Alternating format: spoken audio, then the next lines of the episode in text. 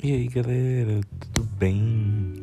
Eu não sei quem vai ver este podcast, mas enfim, eu vou falar um pouco. Tentar ser bem breve, né? Porque eu falo pra caramba. Eu não sei como vai ser isso, mas eu vou tentar contar um pouco da minha rotina antes de abrir uma loja, que será a minha loja, a minha saiteria, junto com o espaço artístico e, artístico e cultural. E assim, hoje. Hoje é 24 do. 24, 25. 24 do 5. é isso. Ai, é muito horrível, mas enfim.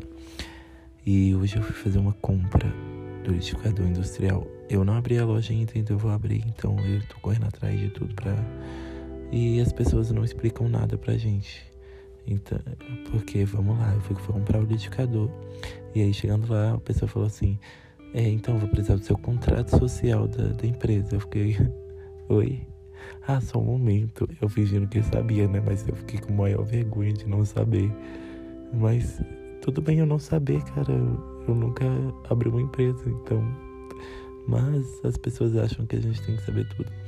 E aí a pessoa falou: Ah, a mulher falou: Eu preciso do seu contrato social. Eu falei, nossa, mas aonde eu consigo isso? Ela, o contador tem. Aí eu olhei pra ela, meu bem, eu sou MEI.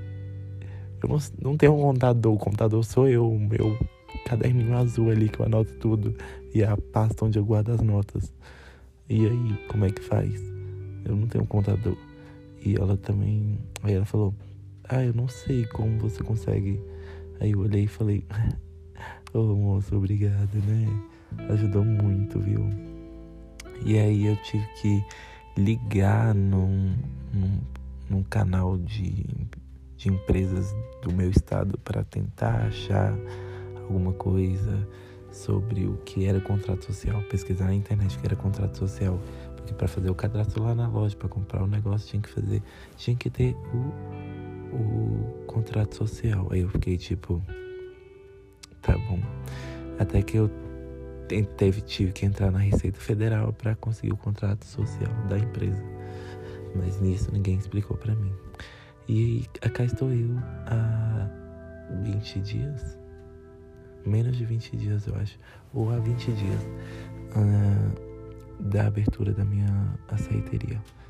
Eu não sei explicar o tipo de sentimento que eu tô sentindo agora, mas hoje pela primeira vez eu tive medo de fracassar. Aí, enfim, eu estava escovando os dentes, banhando. Aí eu, aí eu olhei assim, eu falei, cara, e se tudo der errado? E se todas as pessoas que investiram em mim, acreditaram em mim, que investiram dinheiro, né, que eu tô falando, porque eu ganhei algum, algumas quantias em dinheiro de algumas pessoas que, que falaram assim, não, eu acredito que vai dar certo, eu vou te ajudar porque você tá querendo vencer na vida, né? Eu falei, ai, muito obrigado, eu agradeci de todo meu coração, sou eternamente grato por essas pessoas. Mas aí eu olhei e falei, caraca, e se eu fracassar? Tipo, eu tenho certeza que o Senhor vai me ajudar em tudo e tal. E... Mas eu. Mas assim, hoje eu tive muito medo de fracassar. E eu ainda tô com medo agora, nesse momento, de gravando este podcast. Eu nem sei como vai ser é guardado esse podcast, mas enfim. É, e aí eu fiquei tipo, Jesus, por favor, me ajuda. Não me deixa fracassar. Mas assim, eu estou feliz, eu creio que vai dar certo.